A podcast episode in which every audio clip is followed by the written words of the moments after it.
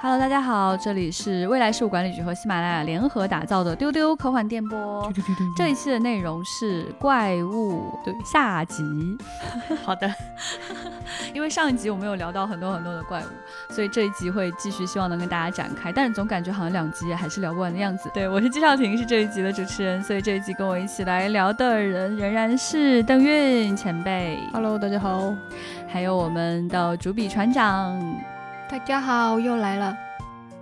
有很多是影像作品嘛，但是韩老师的文字作品这个魔力很强，是就是从小看韩松老师的文学作品，然后被他吓个半死，嗯真被他吓个半死。就地铁、红色海洋那些都不算什么，他以前写那个看的恐惧，嗯是吓得我就睡不着觉，吓得我冷。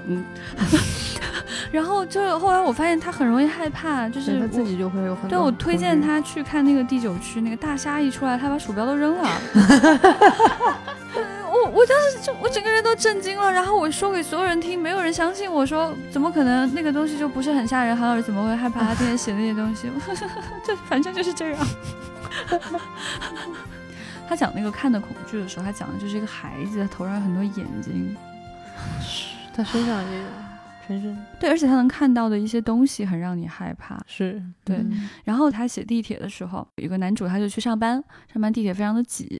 然后呢，这个地铁就是有一站他就没有停，大家就有点慌了，后来就没有停，没有没有停，没有停，就永远没有停，然后外面就完全黑暗了，你完全不知道地铁行驶在哪里，要去往哪里，然后地铁上所有的人就变异了，变成对各种各样的恶心的东西。而且他每一节车厢的人还不是一种变法，对对，因为有对一个人试图破窗，然后往去前别的爬车厢看一对然后看，在结果别的发现 对对，这个很心理阴影。我跟你讲，就是地铁它人多的时候，嗯，它真的不停。嗯，对，就是因为我小时候我看韩老师这个地铁这个故事的时候，我当时在西安嘛，我在上学，然后西安是没有地铁的，然后到北京来上班。坐地铁那天真的是地铁的人很多，然后他没有停， 你当时我看其他人都很镇定，我整个人就方了，两站三站都没有停，你立刻就 觉得我我整个人我就我就崩溃了，我跟你说，就是我脑子里已经就浮想联翩了，然后人多嘛又呼吸不上来，然后关键是你知道，就是其实里面的人有点紧张，就是他嗯嗯其实是想出去，就是你你对过你会站有点了，焦虑，他焦虑的觉。感觉跟我是不一样的，嗯，就是里面的人开始敲那个地铁门，就他停下来之后 Oh, 但是没有开 no. 门，他在敲地铁门没有开门，然后外面的人就是那种若无其事地走来走去上班啊，进来啊，然后还有那个保安背对着你就是站着，你就感觉外面跟里面完全是不一样的事，就感觉外面的人根本听不见我们在里面呐喊跟敲车 窗，然后那些敲车窗的人，我相信他真的只是上班快迟到了，嗯他跟我害怕的感觉完全不一样。嗯，但是听你这么描述，觉得还是挺恐 怖的。我吓死了！我后来跑去跟韩老师说，我今天坐地铁吓死了。韩老师就呵呵呵， 我觉得他有点快乐。嗯，肯定很快乐的，对， 说不定嗯嗯他也是因为有类似的有可能，有可能，有可能。对，但那个体验对我来说真的是好可怕，啊就种下了一个恐怖的种子。刚刚就是还有说到那个融合嘛，嗯就是融合其实是蛮害怕的一件事情，这个其实嗯也蛮体现人跟怪物之间的关系的。嗯，就是你杀了他，他杀了你，还是说你是跟他友好相处，成为了朋友，还是谈恋爱什么的，这种就是是两种关系。还有一种关系就是他会去描述人跟怪物的结合，或者产生了新的怪物。嗯啊、这个嗯其实也蛮多的。嗯， 说实话，你仔细想想，漫威里边那些超级英雄被蜘蛛咬了一下什么的，毒液啊嗯什么绿巨人，我头上已经出现三个问号了，对 吧？OK 啊，对，毒液，exactly，、嗯毒液这种就是它跟外星生命融合在一起了，对对吧？嗯，就是早期有一个这样的作品，哦，真的，我就是为了录这个节目，我其实我一直不敢看。同学们，我真的看了很多僵尸片、很多怪物片，但这个片子我一直不想看，就是《变蝇人哦，你对们我光你们听一下这个名字，你们体会一下变苍蝇的蝇 人，》。对，就是我很怕虫子，然后呢，《变蝇人》就听说高能预警很恶心，然后但是它很经典哈，它一直在我片单里，但是我始终不想看它。我也是， 我只看过 片段。对，我就觉得图啥呢，对吧？然后我就 为了录这个节目，我就看了一下，我觉得我为这个节目牺牲太多了，真的。但是我觉得很难过的是，就是我现在没法讲给你们听，就是我觉得我白看了，纯纯粹让自己难过。其实这个故事真的很早期了，，对对对，这个电影它是八六年的作品，然后在电影当中，它展现的 就是一个科学家，他做了一个就是瞬间移动装置。就是这个定义现在想想我说出来你们可能会笑，他晕车 OK，然哇后酷，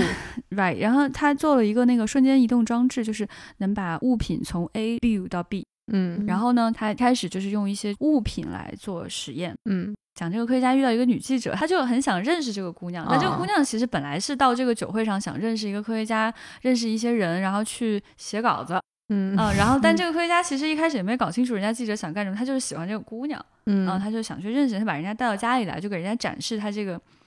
传输仪器嗯啊、然后他可能一开始做的实验都是一些就是无机物，嗯对嗯然后后来他就尝试说看能不能去传输牛排，嗯，然后后尝试说，哎，这个牛排为什么会变味儿？就不太、啊，就是哦肉质会发生一些变化。然后嗯他后来就慢慢在做调试，此处完全省略，就没有讲什么科学。OK，嗯然后尝试用狒狒做实验，然后失败了。然后他后来又用一个狒狒做实验成功了，成功了之后呢，他就想用自己做实验。呃，此处 bug 我就不想再延伸了。他反正他就用自己做实验。然后他用自己做实验的时候呢，他飞进去一个苍蝇，嗯嗯然后这个机器呢，也不知道咋地，最终呢就把他们两个的基因结合在一起，又在这边出现了。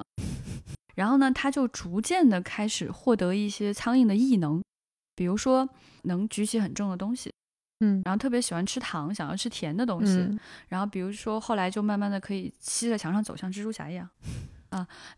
但是再往后走就特别非常可怕恶心了，你还没开始讲那嗯些就恶开心始的细变节异了，就是他真的嗯就一点一点、一点一点变异，后来自己的身体就逐渐脱 落，然后变成一个大苍蝇的形态，但是没有翅膀，I don't know why。然后最恶心的部分不是这个，我有点不想说。就反正你们自己想象一下吧，此处就大致说一下，就是就后面就省略，就是他不是跟这个女主在一起吗？后来这个女主她怀孕了，然后我就不想再说下去 了。OK，就是 OK，就是哟我现在觉得自己受到了很多伤害，就是因为我说给你们听呢，你们又没有看过这个画面。然后嗯不不，我我是看过一些恶心的名场面的，我还是在腾讯上看的，腾讯上其实还是删掉了一些比较惊人的一些嗯画面的。嗯，对，尽管如此，我还是有点扛不住。 对，大家要知道，我其实还蛮顽强的，我真的看过很多就是很恶心的东西。不，关键是你特别怕虫子，对，我觉得我很顽强。比如说《异形》，我觉得它挺可爱的哈。然后僵尸片，我真的几乎所有僵尸片我都看过，而且我还挺着迷看僵尸片的。对，在这种情况下，这个片子我不是特别推荐每个人去看，但是想说的是，就是这个其实很经典。它讲的是什么呢？就是苍蝇是大家都很害怕的或者恶心的东西，对就是是是你厌恶的东西。嗯如果有一天你跟你厌恶的东西在基因层面融合在了一起，而且是你没有办法选择的，不是嗯，你仅仅获得它的超能力，嗯理论层面呢，就是这种融合的这种方式，其实是一个很经典的方式。对，就是你跟一个你害怕的、恐惧的或者恶心的东西融合在一起，我觉得这个是来自于人内心深处极其强烈的底层恐惧的。嗯，哦这是嗯个比你被怪兽吃掉、被，它寄生、被它就是更害怕一点。嗯嗯，它蛮那个在你皮肤之下的恐惧的那种感觉。嗯，还有一个方向的生物，就是它既有点恐怖，又有点恶心，然后也有人把它搞得很可爱。然后现在关于它的那个笑话也非常非常的多。对，它就是集萌、可爱、可怕，就是嗯、呃粘液于一身的克种克苏鲁。说白了就是大章鱼。也不是，其实我它是比较难以描述的，因为它本身就是难以描述。因为它的它的创造者给它下的定义就是你不能够去描述它，嗯嗯，因嗯为嗯它就是这一类型的开创者。最开始他造这些怪物的，他的原则就是给他们起一些不是普通字儿能打出来的名字。哦，它这个拼法是这样的，就是我我们中文翻译过来是克苏鲁，它的拼法是 C T H U L H U。总之就是它那个拼好法的比较奇怪，对。嗯然后它就是它管这个克苏鲁叫伟大之克苏鲁，嗯，它是一个叫旧日支配者之一。对它的特征就是会有触手系，然后你你去跟它接触的话，它会利用那种就是精神的感应的这样的一种情况，会让人发狂，然后就是我们说的散值狂掉。哦，也不都是，就是他创造了一系列这样的神，反正就是神、这个混沌宇宙里的神，各种各样的神，然后克苏鲁只是其中的一个，哦，各种各样的，好像他还有一自己的庞大的一个谱系。那这些神的共同的特点就是，第一，他的名字你叫不出来，嗯，对，嗯因为他觉得就是想要造成恐惧，恐惧的本源就是你无法去形容和描述这个东西，这是最让你恐怖的。所以首先这些神的名字你根本没有办法念出来。嗯就实际上你这个克苏鲁什么，你念的还不是他的不是它的本真来的名，发音，对然后呢，他们就长得各种各样，有像八爪鱼那样的，也有那种黏糊糊的大肉块。啊，这我嗯第一次知道，我以为都是八爪鱼。不是不是，但只是因为哦那个克苏鲁它是深海的，它是海洋里的一个支配者，嗯所以嗯它它长代八表爪水八对八爪鱼，就还有那种飞在宇宙里的，就一个大肉球啊，哦就像长眼睛的， 然后血呼啦的，然后有酷哦粘液的，各种各样的。那为什么克苏鲁这么红呢？其他的没有它红呢？因为它可可能最著名的是他那本《克苏鲁的呼唤》，就是讲这个嗯嗯怪物的那本比较大众吧，所以后来嗯大家就用克苏鲁来统称他笔下的那些各种各样的怪物。嗯大家很喜欢拿它开玩笑的哦。后来就是你看，就有人把那个就是大章鱼 Q 化，嗯对，做很可爱的东西。然后还有那种就是普通的章鱼拉住一个潜水员那张照片就很著 名。朋友，你有听说过克苏鲁吗？就类似于这种，对，所以其实嗯了解一下我们的天赋，我们的主。 对，了解一下我们克苏鲁大神，而且就是喜欢克苏鲁的很多人类也很喜欢去跟别人安利这个东西，就有这种感觉。朋友，你有听说过克苏鲁吗？我觉得为什么会有人愿意去把这种很恐怖的场面变得萌化，其实是为了消解心里的恐惧，嗯嗯，因为它真的很吓人，哼所以你慢慢的把它萌化之后，你其实逐渐在消解心里对这个事情的那个恐惧的投射。嗯，它算是怪物里面比较极端的那一只了，就是嗯你没有任何的与它相处或者试图解释它的可能，所以这类的作品，它全部的精力只能放在去描述人怎么被它搞疯了这件事情上。嗯，你们觉得为什么我们这么恶心这些东西、恐惧这些东西，但我们为什么还要那么着迷的看它我看到很多探讨哈，就是说它嗯其实是一种底层的心理训练，啊？就是是为了让你更不害怕吗？嗯、呃是本能中间的某种训练吧。嗯就是以前有看到过一个实验，就是小鼠它在睡梦当中会重复白天的一些危险的情节，哦，然后就是让自己去变得更警觉，是吗？，对对嗯对，可能会有这样一些，但是这个就太本能层面了。我是觉得这个是过于比较本能强调本能层面的一些事情了。嗯然后我觉得可能还有一个原因就是说，它是在那种就是新环境之下，让你去重新探讨人性的一个新环境。嗯比如说嗯僵尸片其实是这个意思，嗯，就是尤其是这个《Walking Dead》就是行尸走肉，它其实讲的就是在末世之后人类文明如何重建，嗯一小撮人如何逐水草而居的这么一种方式。 对，你可以这么说。对，嗯，再往后呢，可能就是有一些怪物其实是可爱的，你喜欢它的原因就是某种认同感吧。嗯，对，我觉得我们对刚聊的都太恶心了，我们现在是不是可以进入这个可爱这个部分了？对可以对可对以可对对以对对，我其实想说就是，我觉得在东方文化里容易出现这样的东西是不奇怪的。就刚船长有讲到这样的一件事情，就是说日本人对很多的这种神明啊、怪物、妖怪啊，就是有这种很强烈的尊敬感。其实嗯我觉得这个中国完全就是这样的，这个文明的起源在很多的神话传说当中就已经有这种我们所说的怪物跟这种融合生物、幻想生物，《山海经》我《海错图》，同学们，嗯啊、我们所说的龙影响了多少生物？嗯，对不对？我们还有年，对吧？嗯哼，呃我们幻想生物特别丰富，而且很多的幻想生物跟人的关系是非常奇妙的。狐仙 ，OK，就是我觉得从小其实还蛮着迷这些神话故事的。嗯对你就会发现你，你能在这里面就能找到很多人与怪物之间的这种奇妙关系。嗯嗯，对，所以也可能因为作为一个中国人，我就会非常的容易去接受人与奇妙生物之间的关系这样一件事情。嗯嗯嗯而且我确实确实很喜欢那些古代的幻想生物，嗯，啊，非常有意思，那种奇妙感觉来自于当时的人对生物的一些理解嗯啊，很可爱的。就是即使是在今天，还是有很多的艺术家很着迷于在做这样的事情，任何一个国家都有。鹰头马身有异兽，你看现在就是我能够在网上看到很多就是那种国内的、日本的、俄罗斯的艺术家的很多那种拼接玩具，就是它的幻想生物，就是某些生物的特征拼在一起。嗯就今天的青年的艺术家，他仍然很着迷于去做这样一件事情，这就是人可能很本能的一个方向。是对嗯然后日本它除了跟我们很相似的这一点之外，它的这个萌文化、嗯可是爱是文是化是极其盛行的。对它对可能是全球最喜欢萌的东西的一个国家吧。可爱。嗯，对对，卡哇伊，就是他们会把什么样的东西都会萌化，嗯而且他们甚至有时候会把一些他本来在原著当中挺可怕的东西，他照样也会给你做成萌化的玩具卖给你。嗯嗯是嗯对，比如说在日本文化当中非常重要的一个作品《哥斯拉》，嗯在他可梅隆这个片子里面有提到说， 说哥斯拉不是一个人穿着胶皮头套撕烂纸板的故事。 对，艺术家想要表达的是日本人对核的深层恐惧。嗯是的对，但是现在你能看到很多哥斯拉的萌版，简嗯直可爱。对，他是怎么把那么可怕的毁灭城市的生物变得那么可爱的呢？哎，人家就是 搞这种事情很喜欢。还有就是大家都很喜欢的 EVA《新世纪福音战士》，嗯啊，我们未来局科幻办那个微博上就有一个 tag 叫 E EVA EVA，成天就知道 EVA，就是它里面就有那个使徒，嗯是非常巨型的恐怖生物，而且可以变嗯换各种形态。然后还有那种很恐怖的，有点像骷髅的一个使徒，就被大家萌化的不得了。就是你可以在日本买到那个，就是就是那种 QQ 的圆圆的泡温泉的，头上顶着一个毛巾在泡温泉的那种小小的使徒。那不是用萌化的，就是本身它就萌的这些小怪物。哎呀，那简直了，是吧？船长来很，多很多了。他最早的他们的《百鬼夜行图》里面，他们日本的民间传说里面，就是说这个你家里没有到一百天的这个物件儿，就什么盘子、罐儿、碗什么的得扔了。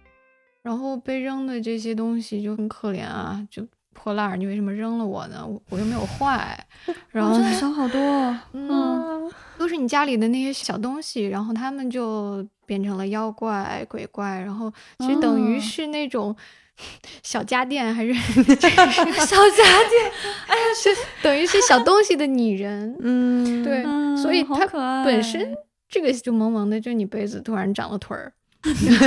对吧？跳走了，包括这个很它著那名个的，就是什么灯有一只腿，然后蹦蹦蹦跳这种形象还蛮常见的。对，其那个可能是来自于伞妖吧。嗯哦伞就妖是太最可早爱就了是一个伞，然后长了只腿儿，一然条腿后。对，然后蹦蹦蹦，到后来人公腿，呃，哦嗯，是一只眼睛，然后还有时候还会给你吐舌，你可以很恐怖，但是它啊，通常被萌化吧，我觉得。嗯，这种还哦嗯挺 Q 的，就包嗯括就是灯笼开一个缝儿，然后就是有一有个舌头出嘴，来，对，嗯 其实还挺萌的。挺可爱，挺可爱。对，然后到了宫崎骏那就成了那个嗯对长腿儿的灯笼。哦其实宫崎骏的小怪物很多，嗯小煤球什么的小煤球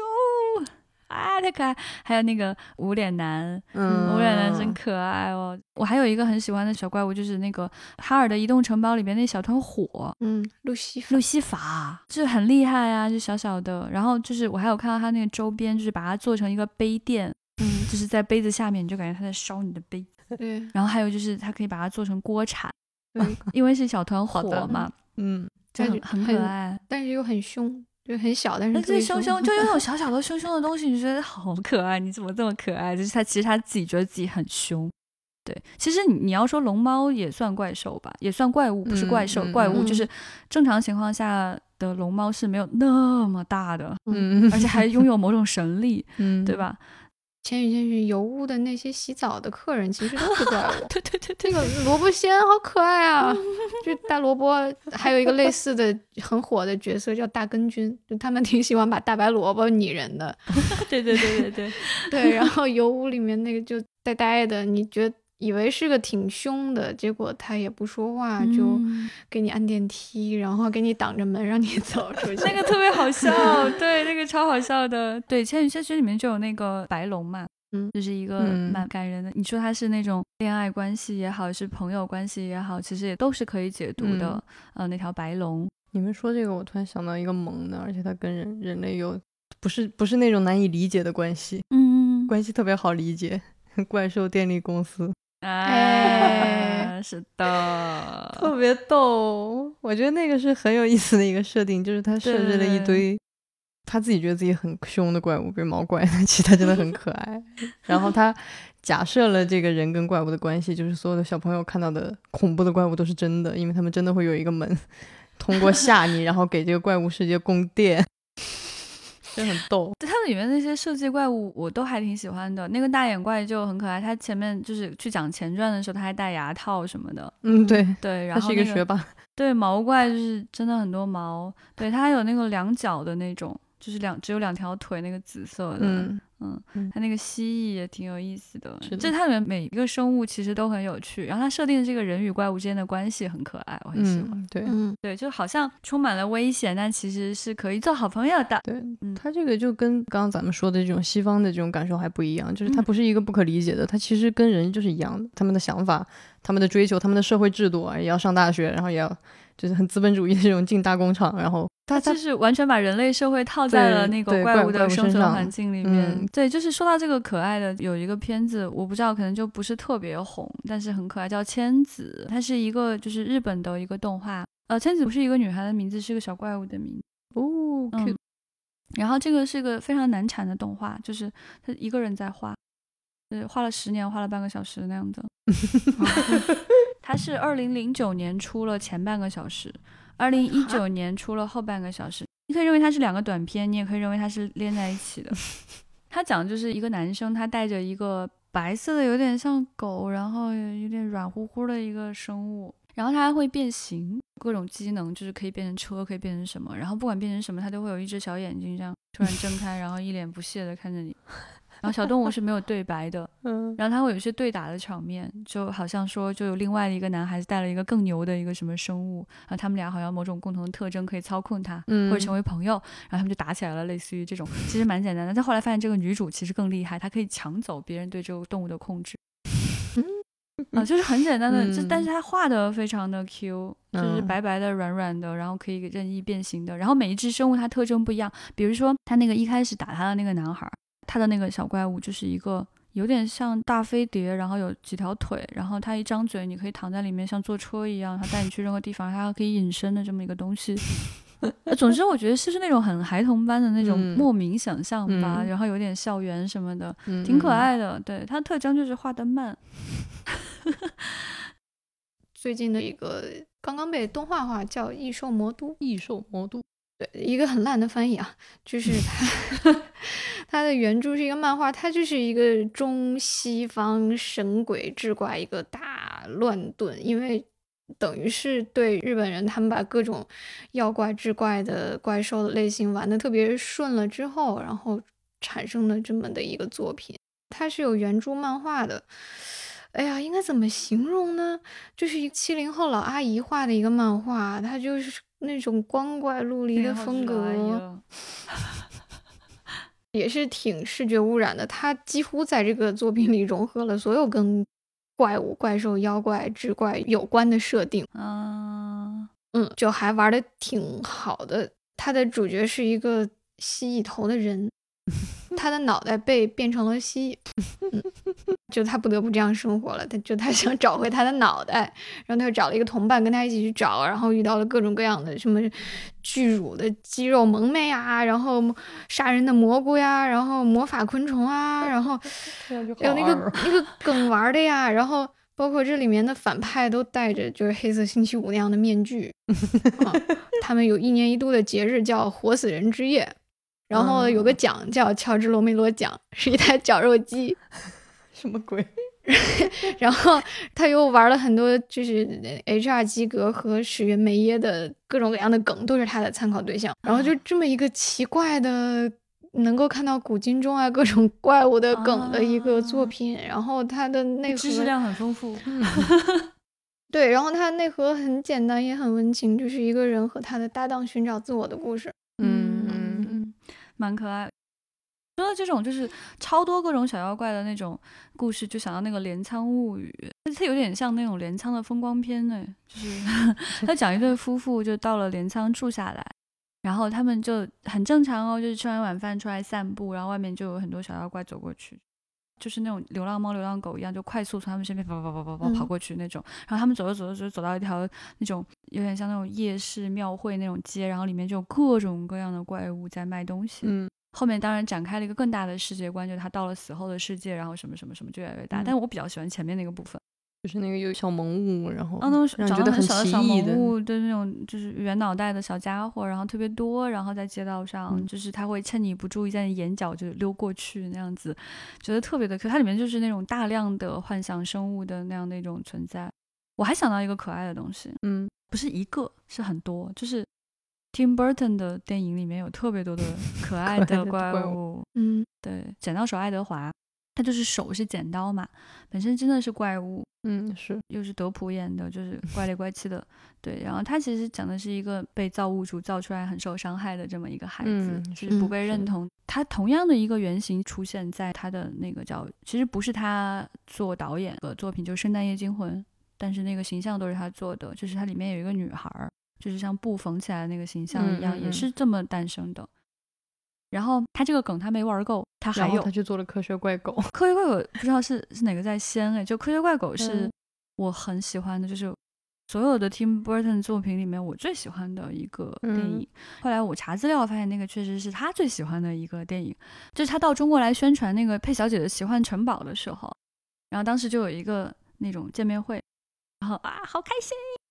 我被主办方去安排，就是可以主持那个见面会，对，嗯好，开心！就是我见到他，我整个人都模糊了。然后我但那次你成功的完成了任务，不像我那次你见盖尔加多，见盖尔加朵那次冲昏了头，对，然后见 Tim Burton 那次，我成功的完成了任务。当时有专门问他，他说他确实最喜欢的是科学怪狗。那个故事就是讲的一个小男孩，他的狗死掉了，嗯，嗯，然后他把他的狗就是缝在一起复活了，然后后面搞了一大堆就麻烦的这么一个故事。嗯，但嗯是很感动，当那个小狗活过来扑向他的时候，那个感觉、嗯啊，好想哭，非常非常感动。所以就 Tim Burton 他自己就是一个那种受伤的小怪物的感觉，整嗯个人、对嗯他的整个人就是对怪物的认同感极其强烈，所以在他的所有作品里，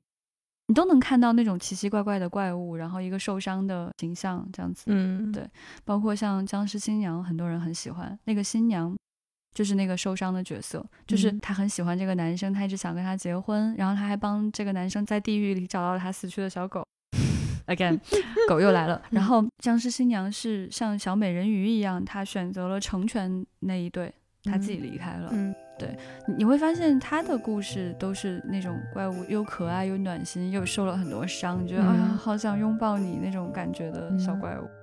所以其实今天聊那么多，你会有一个特别强烈的感觉，就是人其实，在怪物身上投射的不只是那些恐惧啊、对异类的害怕呀，或者是对抗，其实也在投射很多很温暖的东西。其实你有的时候也会幻想它是你的一个小伙伴，或者是一些嗯就是超过，比如说我想让我我很爱我的小狗，我想让它复活，嗯，就是它超越了这个世界的一些基本的小规则。对我哪怕是要制造更大的麻烦，我无论对如何一定要让我的小狗复活。对对，所以我觉得，其实我觉得每个人其实多多少少小时候都会，我不知道你们会不会有，都会期待身边其实是有一些小怪物，或者是对对吧？对或者是你到现在仍然会看到一些东西，你会突然觉得，嗯，那是个小那是个小怪物吧，嗯，对吧？会很期待对这种小伙伴的出现啊。我我觉得怪物真的是能投射人类很多的潜意识，嗯，它的恐惧也好，或者是它的可爱也好，其实都来自于我们内心的一种映射。对对，所以你们想要什么样的怪物小伙伴？ 机器猫。不算怪物啊，它是一个有点坏掉的机器人，而且没有人觉得它像猫，而且它是蓝色的。你们仔细想一想，它其实并不是个猫。你就好强行哦，你就是为了强 Q 哦，好吧，机器被发猫现了。 对，就是我还很喜欢的，就是《千与千寻》里面那个世界， 嗯龙猫可能是我最先喜欢的生物，就是在宫崎骏的作品序列当中，他的电影我最喜欢的就是《千与千寻》，就是我特别喜欢的就是哦，你穿过一道门，然后就进入了一个奇妙的世界，里面全是小怪物， 我可能不会很害怕，我可能真的会觉得很开心。对啊，船长呢？我正在想，太多了，选不 来，就是随便谁吧都行。都比人强。对啊，对，我觉得那个宝可梦这个序列就很可爱。嗯，很厉就害是人与小怪物之间的这种陪伴关系，它那个陪伴嗯关系其实跟野比和机器猫之间的陪伴关系是有一点点像的，嗯就是那种嗯成长、少年，然后奇怪生命，对，然后那种认同感，那种、啊，我觉得很可爱，对，嗯，嗯而且其实你要说宝可梦也挺凶的，它们毕竟在打架。对吧？其实挺凶的，十万伏特电一下你试试。 但它偏偏发电的方式是揉搓自己脸上的红二团，腮红啊，就那个那你为什么在这里揉搓 了起来？想跟你们示意一下，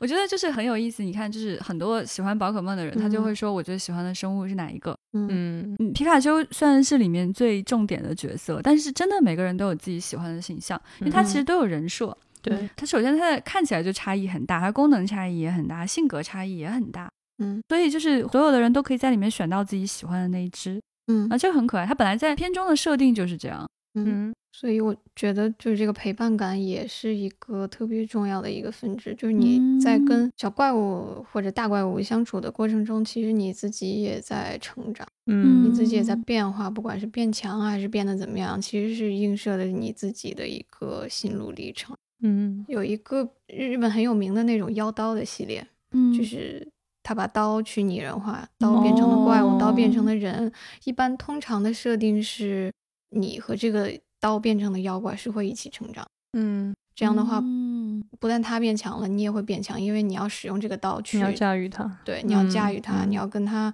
包括去适配它的特性，跟它和谐相处。这个妖刀大概就是这样的一个成长的体系，然后啊包括也有嗯反着来的，